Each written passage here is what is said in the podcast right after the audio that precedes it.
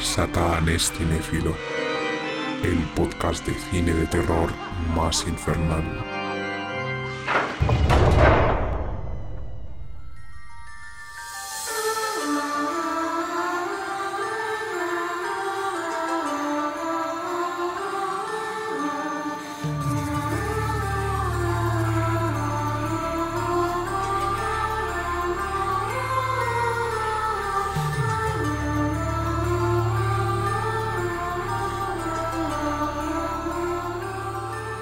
Bienvenidos, bienvenidas a Satán es Cinéfilo, el podcast de cine de terror más infernal. Yo soy Alberto Saurio, el súbdito favorito de Satán, y en esta ocasión os quiero hablar de una película muy rara llamada Colobos, el último suspiro del año 1999. Estamos ante un slasher bastante raro, bastante curioso y en mi opinión bastante único que nos cuenta cómo, en una noche de lluvia un coche atropella a una joven que parece huir de algo. La llevan al hospital y la única palabra que consigue decir es Colobos. La chica empieza a recordar cómo semanas atrás leyendo el periódico encontró un anuncio en el que se pedían actores para una película experimental. Esto es lo único que te dice la sinopsis de la película, te deja un, deja un halo de misterio al, al potencial espectador que quiera ver la película y yo os voy a comentar por qué es tan rara, por qué deberíais verla y por qué me parece una joyita infravalorada, tampoco que sea una maravilla, pero quiero reivindicarla en este podcast. Es una otra de las tantas películas underground que me encanta reivindicar. Como siempre recuerdo la estructura del episodio va a ser una presentación de la película, eh, cómo nació esta película, su ficha técnica, datos curiosos. Luego haré una crítica sin spoiler para todos aquellos que queráis verla y que os interese más o menos, pues sepáis si debéis verla o no. Igual lo que os digo os echa para atrás. Espero convenceros para que la veáis. Y finalmente una zona con spoiler en la que comentaré mis impresiones sobre varias escenas específicas y sobre todo sobre el final que me parece súper interesante y creo que es lo que le da valor añadido a este, a este slasher. Así que dicho esto, vamos a comenzar con el episodio.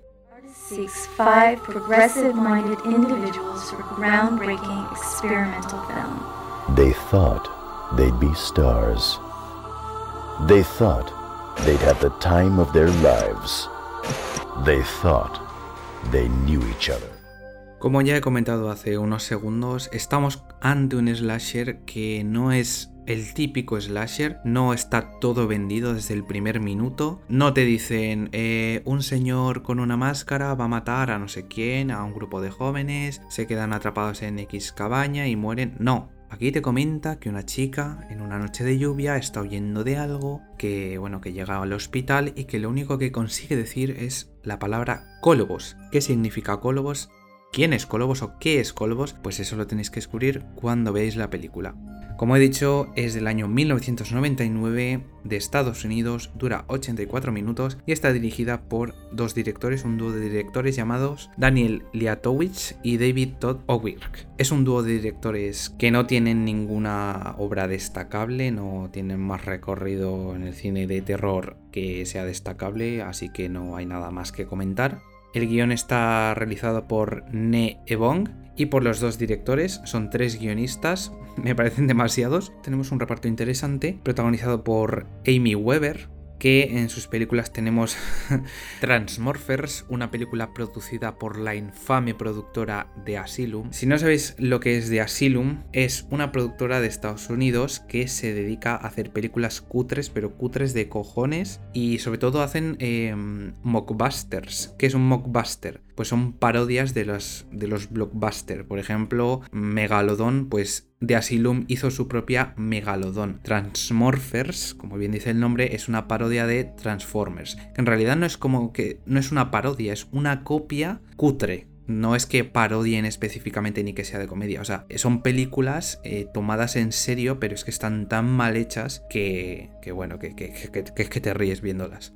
Amy Weber es una ex luchadora de WWE empezó en WWE después de esta película, creo que fue en 2004 si no me equivoco, y esta película pues es de 1999, así que pues eh, la película fue antes que su, su, carrera en Pressing Catch. En Pressing Catch se dice en España, en WWE. En este caso interpreta a la protagonista Kira. Luego tenemos una retaila de actores que no han hecho más películas como Donny Terranova, que interpreta a Tom, Nicole Pellerin, que interpreta a Erika, John Fairley, que interpreta a Gary, Promis Lamarco, que interpreta a Tina, Jonathan Ron, que interpreta a Carl, y finalmente tenemos una aparición especial de Linnea Quigley, o Quigley, no sé cómo se pronuncia. Muchos frikis sabrán quién es esta mujer. Es una mujer que tuvo su apogeo en los 80 en muchas producciones de serie B de terror, entre ellas Cripozoides, que es una película que me gusta mucho, de Monster Movies, así rollo alienígena, que la tengo en DVD. De hecho, también fue protagonista de La Noche de los Demonios,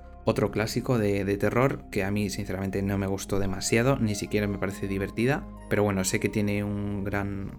tiene bastantes fans. Después tenemos Pesadilla en el Street 4, sinceramente de mis favoritas de la saga de Pesadilla en el Street, a pesar de que a todo el mundo le encanta la tercera y tal, a mí la tercera, sinceramente, sin más. A mí me gusta más la 4, dirigida, que estaba dirigida por Renny Harlin, que era un europeo, y bueno, eh, es que vi, vi muchas entrevistas de la saga de en Elm Street, porque tengo la colección en Blu-ray y había material súper interesante, así que si podéis comprar la colección, os la recomiendo. También a, eh, Lina Kigley ha estado en El Día de la Graduación, que es un slasher que no he visto, tengo pendiente. Y El regreso de los muertos vivientes, que es otra que tengo pendiente y que también me consta que, tiene bastante fama. En la fotografía tenemos a Joram Astrakhan, un fotógrafo, un cinematógrafo desconocido, pero que ha hecho la fotografía de Dino Croc pues que es otra de estas películas cutres de monstruos asesinos y tal, que algún día la veré. En la música tenemos a William Kidd. La música es uno de los elementos que más me gusta de Colobos, y ya la habéis podido escuchar en la introducción del episodio. Seguramente os recuerda a otra banda sonora, pero eso lo comentaré en la zona sin spoiler. Estamos ante una producción de bajo presupuesto, medio millón de dólares costó, tuvo premios como el Screen Fest, eh, bueno, tuvo a mejor eh, maquillaje y mejores directores en el Screen Fest de 2002. Y en cuanto a la recepción de crítica, en Film Affinity tiene un 4 de media, en IMDb un 5,2 y en Letterboxd tiene un 2,8 sobre 5. Es una recepción bastante pobre, creo que no le hace justicia a esta película, por tanto os voy a demostrar por qué Colobos es un gran slasher.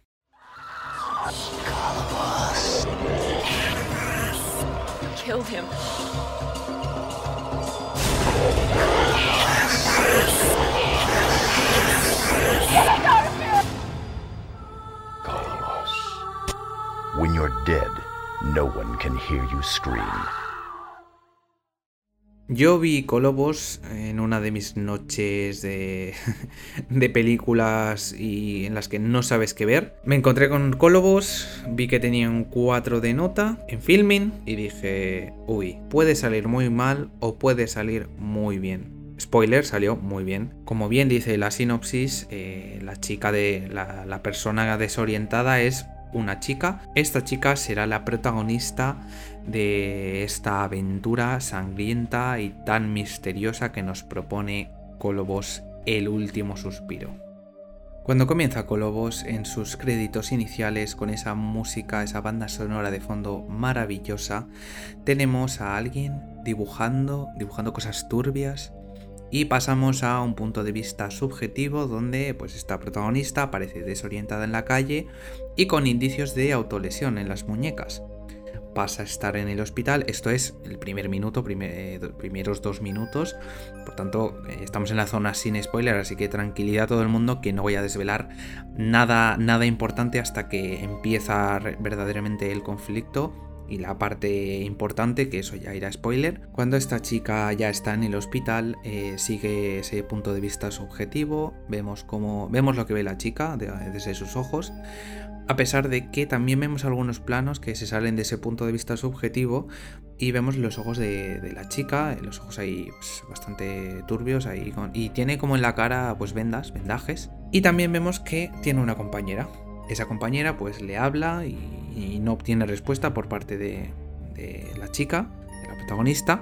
y la compañera de repente lee en el periódico que hay un anuncio de un casting. En el casting, en el anuncio, pone se buscan personas independientes. Artista necesita 5 personas con mentalidad progresista para película experimental.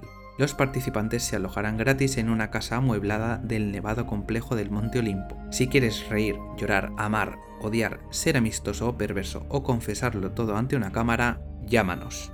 Estos son los cinco primeros minutos de Colobos, estos cinco primeros minutos misteriosos. Y cuando deja de hablar está la compañera, deja de comentar el casting, de qué va el casting, pasamos a cine convencional. Vemos escenas en las que varios personajes se presentan como si fuera un casting de un reality, como si fuera un casting de Big Brother, de Gran Hermano, eh, donde conocemos a Kira, que es la protagonista, eh, es una chica que es artista y que dibuja y que también pues está en un centro de rehabilitación, eh, ya que tiene pues problemas psicológicos. También conocemos a Tina, es una chica así divertida que trabaja en una hamburguesería, otro chico que se llama Tom, que es un chulito, y otro chico que se llama Gary, que pues es un tío, yo que sé, genérico que, tampoco tiene nada especial. También tenemos a Erika, que pues es una actriz, ahí muy pijita ella. Y estos son los personajes, las cinco personas eh, que supuestamente se van a presentar a ese casting que ha leído la compañera de, la protagonista en, en esa primera escena del hospital.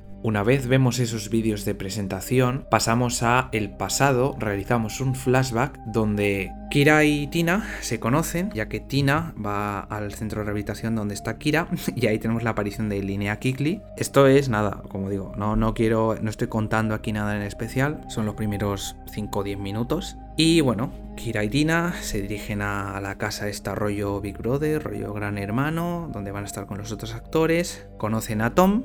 Pero ¿qué pasa? Pasa algo, ya, la primera cosa rara.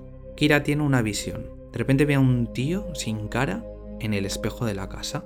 Y pues como que se altera mucho y el chico Tom este pues se le acerca y dice, oye, ¿qué te pasa? Tranquila, no sé qué, ¿vale? Ahí es la primera cosa rara. Dices, ¿aquí qué está pasando? Después entran a la casa y conocen a Erika y a Gary. Nada, simplemente están ahí, del chill, tal. De momento no ha pasado nada. Simplemente, pues, la, premisa, ¿no? El, casting. Eh, van a estar unos actores en una casa. Eh, varios días. Eh, para una película experimental, rollo concurso de reality, gran hermano, etc. Después tenemos una escena en la que, pues, cenan con el director pues nada, comentan un poco eh, qué va a pasar en el reality y demás. Y descubren que Kira es artista, ya que están ahí cenando del chill y hablan con Kira y descubren que Kira es artista. Y también descubren que Kira toma pastillas, entonces el grupo empieza a dudar de ella dicen, uy, es que vive en Harbour House, que es una comunidad donde hay personas problemáticas que quieren empezar de nuevo y además está en un centro de rehabilitación. Entonces eh, todos los otros concursantes, excepto Kira, pues dudan de ella. Además ya han visto que tienen, pues tiene las marcas en la muñeca y hay un momento en el que menciona una, eh, Tina menciona a Linda Blair, que Linda Blair es la protagonista del Exorcista, la que hace de, poseída y dicen, ay, a ver si va a comportarse como Linda Blair. Entonces bueno, ya de primeras eh, le maltratan o, le juzgan por el tema de los dibujos y, de, la de las pastillas y de sus problemas psicológicos. Entonces, bueno, digamos que en los 10 primeros minutos se van formando las personalidades de los personajes y nos van presentando quién es este grupo de personas eh, que vamos a acompañar en esta misteriosa aventura, este misterioso slasher eh, de Colobos. También hay momentos en los que Kira tiene visiones y todo el rato estamos como un poco, ¿qué va a pasar? ¿Qué, está pasando aquí? que si Kira tiene visiones, que si dudan de ella, que si no sé qué. Tiene todo un halo de misterio que enseguida engancha. Antes de que se produzca cierto suceso, que eso ya empieza en spoiler, todo esto que he comentado, que parece, igual parece mucho, son los 10 primeros minutos, o sea, no, no he comentado más allá de, los 10 primeros minutos. Hay una escena que bastante, me hace bastante gracia y que a todos los fans del cine de terror más frikis pues, les hará gracia, y es que Erika, eh, como he dicho, es una actriz, de esta, la pijita, comenta que ha sido actriz de muchas películas y que es la asesina de una saga de películas que se llama The Slaughterhouse Factor, como si fuera Viernes 13 y además dice que ha participado en The Slaughterhouse Factor Part 3 Death Strikes Thrice, The Slaughterhouse Factor Part 6 The Final Slaughter, eh, obviamente parodiando este, este, tema de las secuelas de los 80, de los slashers que eh, sacaban, que prostituían, la, prostituían las sagas, eh, vamos, película, o sea, número 1, 2, 3, 4, 5, 6, 7, 8, 9 y le ponían siempre subtítulos, pues lo típico, ¿no? De, de estas sagas slasher. Y con esos pequeños detalles, esas pequeñas cosas, pues, pues eso siempre alegra a un fan del terror y le hace bastante gracia. Además, vemos como escenas supuestamente de la película de Erika, están viendo en la tele pues, su película, y la chica tiene una máscara que recuerda un montón a la máscara de Alice Sweet Alice que es un slasher del año 1974. Que bueno, es un slasher, diría que es un pre-slasher, porque no es un slasher como tal, pero tiene elementos, que bueno, es una de las precursoras del slasher, que a mí tampoco es que me emocionara mucho en su momento cuando la vi, pero bueno, tiene bastante fama también. Si tuviera que compararla con una película, a pesar de que me parece bastante única, es un slasher bastante único, la compararía con My Little Eye. Esa es una película en la que participa Bradley Cooper en sus primeros proyectos dentro del cine antes de pasar a, Hollywood. Es un es otro slasher, eh, pero en este caso sí que era como enfocado en una especie de gran hermano donde pasan cosas raras dentro de la casa y pues van muriendo y demás y cosas turbias y demás. Y bueno, estaba más o menos entretenida, prometía más de lo que al final es, pero es una cinta curiosa, también bastante underground y que bueno, eh, podéis ver si os pica la curiosidad y si os gustan los realities pues seguro que también lo disfrutaréis bastante ya que bueno es reality más, más sangre. Y realmente esta Colobos es casi lo mismo, solo que no juega con el hecho de que están siendo grabados con cámaras todo el rato ni nada, simplemente pues eh, son planos convencionales, cine convencional y bueno, están dentro de la casa. Y a partir de aquí ya pasan cosas raras, ya empiezan las primeras muertes. Después de todo esto que he comentado, el desarrollo psicológico, descubrimos las visiones de Kira, descubrimos un poco las personalidades de los personajes, ya comienza el conflicto, ya empiezan las cosas turbias, realmente turbias, las muertes, que no voy a comentar, ya que bueno, si no obviamente zona con spoiler y estamos en zona sin spoiler. Pero eh, he de decir que este slasher, eh, a pesar de que me parece muy bueno, creo que es un slasher anticuado porque en las muertes se nota que no tenían el presupuesto suficiente como para filmarlas correctamente o que para que fueran tan satisfactorias eh, visualmente hablando, ya que hay momentos en los que hay cortes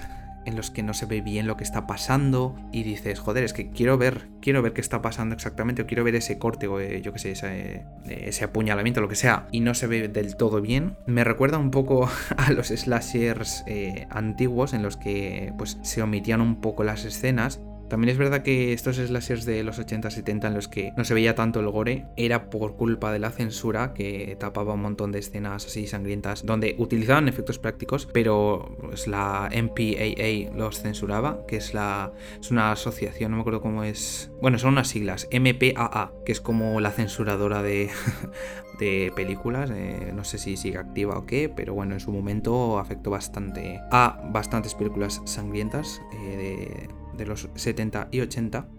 Y creo que si esta peli fuera de los 70 o así, también sería un clasicazo. Porque la historia me gusta mucho. Como digo, comienza como algo convencional, a pesar de que la forma de, iniciar, el, inicio es bastante curioso. Y, yo pensaba, a ver si va a ser toda la película rollo subjetivo, pero no, no, no. Luego pasa a un modo convencional y, empiezas a, pillarle el tranquillo y mola mucho, mola mucho. Las muertes están bien, aunque están lastradas por el presupuesto, ya lo he dicho. Es la típica película de de jóvenes siendo asesinados, pero tiene el valor añadido que, es el misterio constante que hay. Nunca sabes qué está pasando realmente. No sabes si están siendo asesinados por alguien, por algo ¿Quién es Colobos? ¿Qué es Colobos? Pues tienes que descubrirlo, porque es todo tan misterioso que hasta el último momento no sabes eh, qué ha pasado realmente o qué está pasando realmente. Entonces eh, creo que es un buen motivo para verla. Además sucede prácticamente todo en un espacio cerrado, en esa casa. La fotografía es mediocre,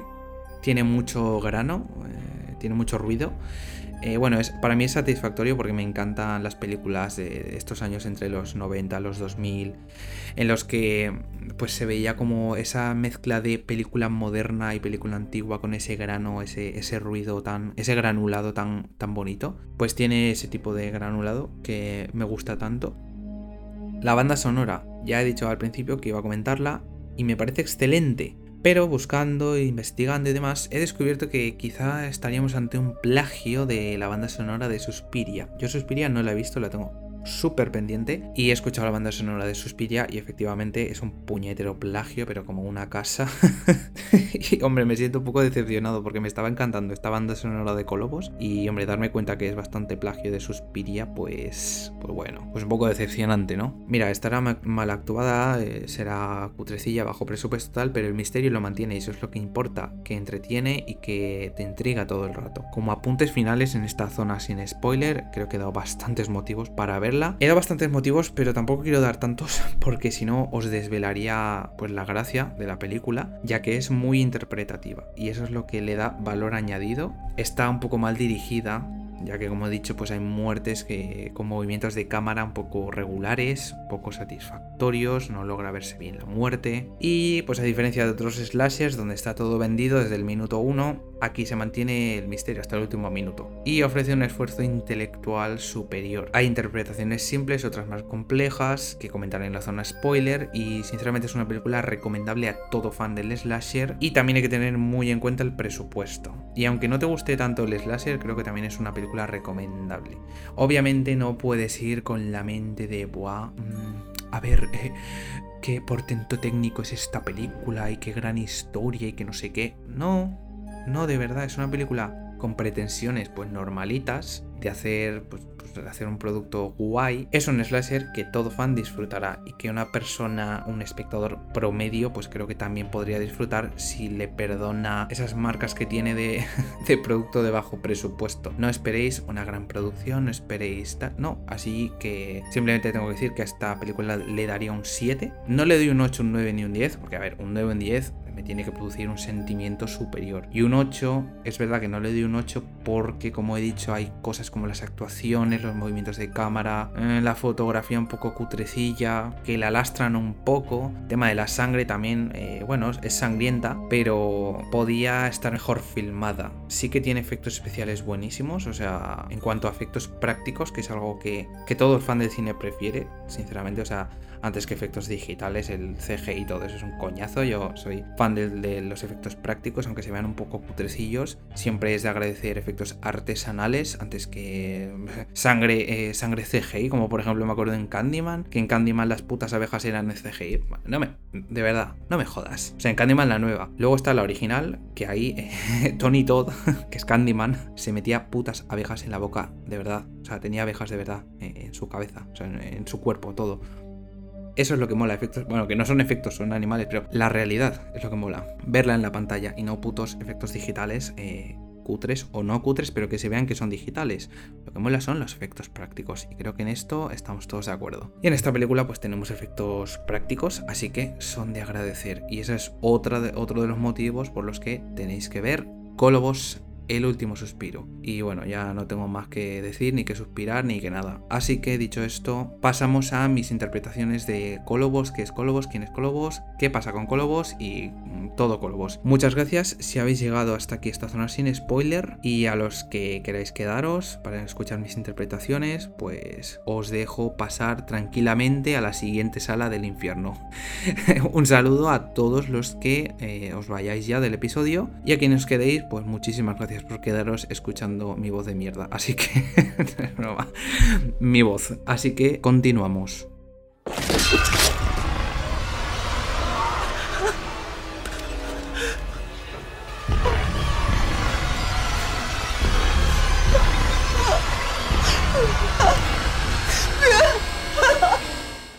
Bueno, empiezo esta zona con spoiler hablando de la primera muerte, que es la de Tina, cuando abre la trampa de la cocina y una sierra le revienta el estómago. Es una muerte bastante inesperada, bastante guay, eh, y ahí es cuando ya les encierran en la casa, se apagan las luces, ya se lía parda, bla bla bla, todo eso. Pues creo que es una muerte, una muerte guay. Y en general las muertes de esta peli están súper chulas como digo, una cabeza clavada, eh, bueno, la cabeza clavada de Erika en el, en el reno este, de la pared. Y luego está el chico este del baño que, que Colobos o el asesino Faceless Man, que luego en los créditos sale como Faceless Man, que es el Psycho Killer realmente. Eh, le echa ácido en la cara y le estampa la cara en la pila. Luego está, pues creo que era Tom, que sale ahorcado. Y luego está también una escena que me gusta mucho, que es la, la trampa esta de la pared que pilla el tobillo a Erika y que le revienta el tobillo. Me recordó bastante a Hostel 1, en la que también un, bueno, no sé si lo habéis visto, pero hay una escena similar. También me hizo bastante gracia las visiones que tiene Kira en la tele antes de, bueno, de que maten a Tina y que se desencadene todo. Toda la sucesión de muertes en las que vemos a Faceless Man, o al, asesino este, cortándose la cara y diciendo Colobos hoy está vivo, hoy vive, o bueno, hay muchas variantes, pero Colobos está vivo. Esa escena me, o esas escenas me hacen bastante gracia porque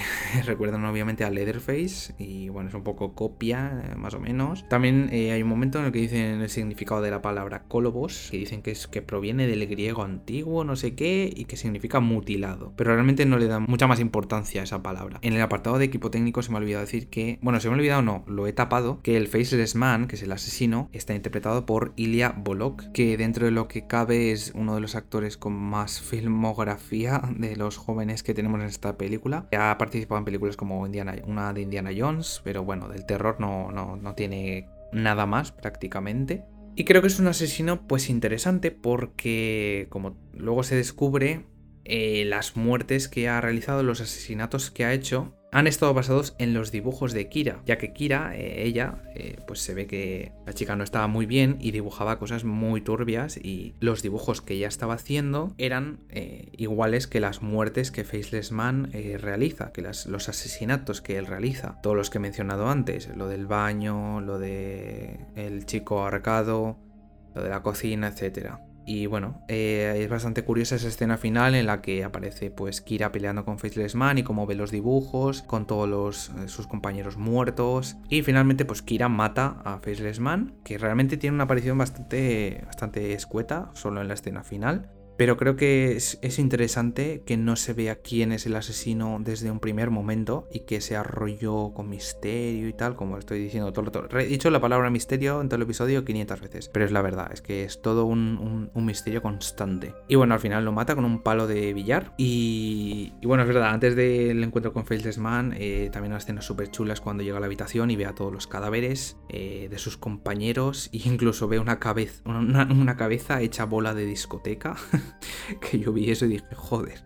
Pero bueno, y nada, mata a Faceless Man con palo billar. Y luego ya pasamos a cuando está en el hospital, volvemos al hospital, ¿no? Esa escena inicial pues se conecta con el final, volvemos al presente, eh, todo era un flashback y eh, le dan el alta. Y le comentan a Kira, que obviamente era la chica desorientada del principio, que todo lo que les ha narrado no, no ha pasado realmente. No ha pasado realmente. Entonces, ya tenemos una escena que te revienta el cerebro y que yo he leído críticas que dicen que, es una mierda el final, que no sé qué. Mí sinceramente me parece orgásmico. Hablando así de claro, me parece maravilloso, porque te deja con varias interpretaciones que, ahora voy a comentar, tengo dos, no sé si habrá más, no sé, no sé si alguien tiene alguna interpretación más, pero básicamente Kira llega a su casa con la cara rajada, porque bueno, es verdad que Man se me olvidó decir que le raja la cara y tal, hasta que ella, ella lo mata, pero bueno, antes de matarlo, eh, le raja la cara a Kira y vemos como Kira está pues pasea por su casa con todas sus obras de arte y demás y camina pues de una forma bastante extraña, bastante turbia. Se sienta y mira en el periódico una sección de bueno, donde quiere poner anuncios y llama llama a, bueno, a la empresa está para poner un anuncio y dice, quiero poner un anuncio. ¿Cuál es el anuncio que quiere poner? El del casting de los actores, el de la película experimental que he comentado al principio. Y ahí acaba la película. Bueno, también es verdad que mientras dice eso, le sale una mano detrás de la cara, que seguramente es Faceless Man, como tocándole la, cara a Kira mientras dice el anuncio. Así acaba esta película. A mí me reventó el cerebro. Porque dije, ¿lo he entendido bien o, es interpretativo? Y efectivamente es interpretativo. Yo tengo dos interpretaciones principales. La primera es que Kira, que esta es un poco ya más. Esta es un poco más enrevesada que lo pensé yo y dije, bueno, Kira está poseída realmente por Faceless Man y en realidad sí que ha pasado todo, simplemente pues todo lo que contó en el hospital pues ha pasado y, Faceless ha poseído el alma de Kira. Eh, lo que no se queda un poco suelto es cómo es que las autoridades pues dicen que no ha pasado nada. Pero bueno, eso es una de las teorías que se me queda, ¿no? Que Faceless es un demonio que le ha ha poseído a Kira y simplemente pues con ese pues cuando vuelve a poner el anuncio pues quiere repetir lo mismo y quiere pues matar a otro grupo de jóvenes y ya está. Y la segunda interpretación que es la más lógica diría yo, la menos enrevesada es que ella está loca, que se lo ha imaginado todo a través de sus dibujos, se ha inventado la historia y demás y que obviamente cómo es que llega al hospital si se ha imaginado todo tal, pues porque se ha automutilado y pues eh, la chica pues estaría desorientada y demás y así es como llega al hospital y ya empieza a inventarse toda esa historia y pues que todo ha sido producto de su imaginación y ha creado el Psycho Killer ella y, pues todo está creado por ella y que ella pues la chica está un poco mal de la cabeza. Esas son las dos interpretaciones que se me ocurren. Pero de todas maneras, pues no sé si eh, a mí no me ocurre ninguna más. La primera que he dicho de que en verdad sí que ha pasado todo y que está poseída es muy enrevesada, pero que creo que es bastante interesante. Y la segunda pues responde un poco más a la lógica. Pero de todas maneras, si fuera ese el final, si realmente el que pensaban los guionistas era ese final, que realmente yo creo que lo dejan en interpretación, que es bastante ambiguo, sería bastante guay igualmente. O sea, eh, están guays las dos interpretaciones. Ojalá que alguien me comente si tiene alguna más, si ha visto eh, esta película, que lo dudo. Dudo que nadie haya visto esta película. De hecho, dudo que nadie llegue hasta este punto del episodio porque... pues eh, no creo que alguien esté tan interesado en una review completa de Colobos, el último suspiro. Pero a mí me emocionó mucho esta película. O sea, me emocionó.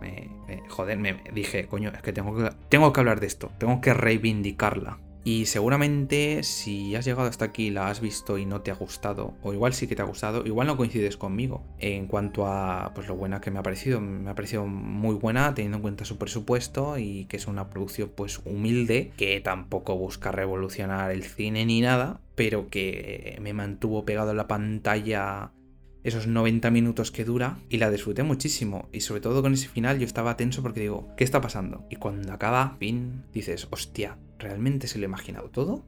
¿Realmente ha pasado? ¿Qué ha pasado aquí? Y en definitiva, pues mola muchísimo. No tengo más que decir. Si alguien por favor la ha visto, que se manifieste. No quiero hacer la ouija para llamar a alguien, por favor, que alguien me comente, que alguien me diga algo. Si has visto Colobos, coméntamelo, dime qué te ha parecido. Si no la has visto y simplemente has querido escuchar eh, mi episodio entero y que te cuente la película, pues ya no tiene mucha gracia que la veas porque te he desmontado todo lo que es Colobos. Pero si aún así te interesa, adelante, mírala y no te fíes de las notas medias porque no le hacen ninguna justicia. Y la gente no entiende que, no todas las películas tienen que ser igual de bien producidas y de bien hechas y demás. Coño, esta ofrece algo distinto, que sí, eh, tiene una base superficial típica, pero le da un tratamiento distinto y pues intenta hacer que el espectador eh, tenga pues un esfuerzo más o menos intelectual y que no sea un espectador pasivo y que acepte todo lo que pasa en la película sin pensar. Tú estás todo el rato intentando descubrir qué cojones pasa en,